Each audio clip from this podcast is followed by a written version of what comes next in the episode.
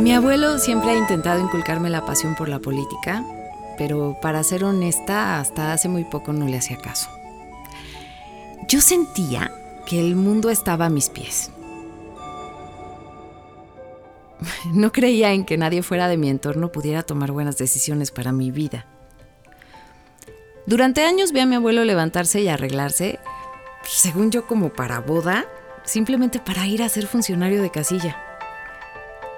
De verdad en domingo era la época donde para mí la fiesta comenzaba los viernes y seguía todo el fin de semana.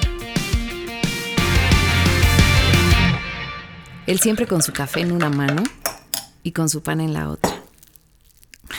Recordándome que su abuela y su madre no habían tenido el derecho de votar por ser mujeres. Que yo sí lo tenía.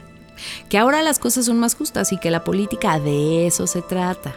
De hacer las cosas más justas. Aunque para mí, mi abuelo siempre fue un ejemplo a seguir.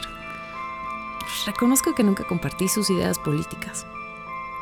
Mi abuelo es trabajador sincero y divertido.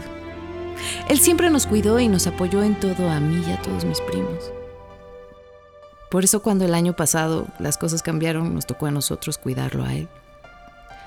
Con mis primos nos turnamos para llevarle el súper, para pagar sus servicios y cuando por fin se pudo llevarlo a vacunar. No fue nada en comparación con todas las veces que me llevó más de mil vueltas al carrusel los helados de contrabando que mi madre no quería que me comprara y los cuentos que inventaba cada noche antes de dormir.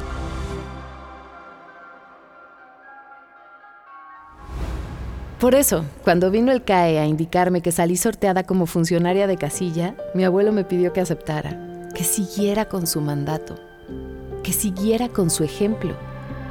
No lo dudé ni un momento. La respuesta ya la saben. Es domingo y estoy despierta a las 7.30 de la mañana. Ya me bañé, desayuné y estoy lista para ir a cumplir mi rol de funcionaria de casilla. Mi yo de hace un tiempo no lo creería. Tan aplicada y en fin de semana. Mi abuelo me aclaró que sabe que no opinamos igual. Y las diferencias políticas que tenemos, ya sean generacionales o simplemente por puntos de vista diversos, no deben polarizarnos, todo lo contrario, Debemos estar unidos con el mismo fin, que el resultado de las urnas refleje el deseo de la mayoría.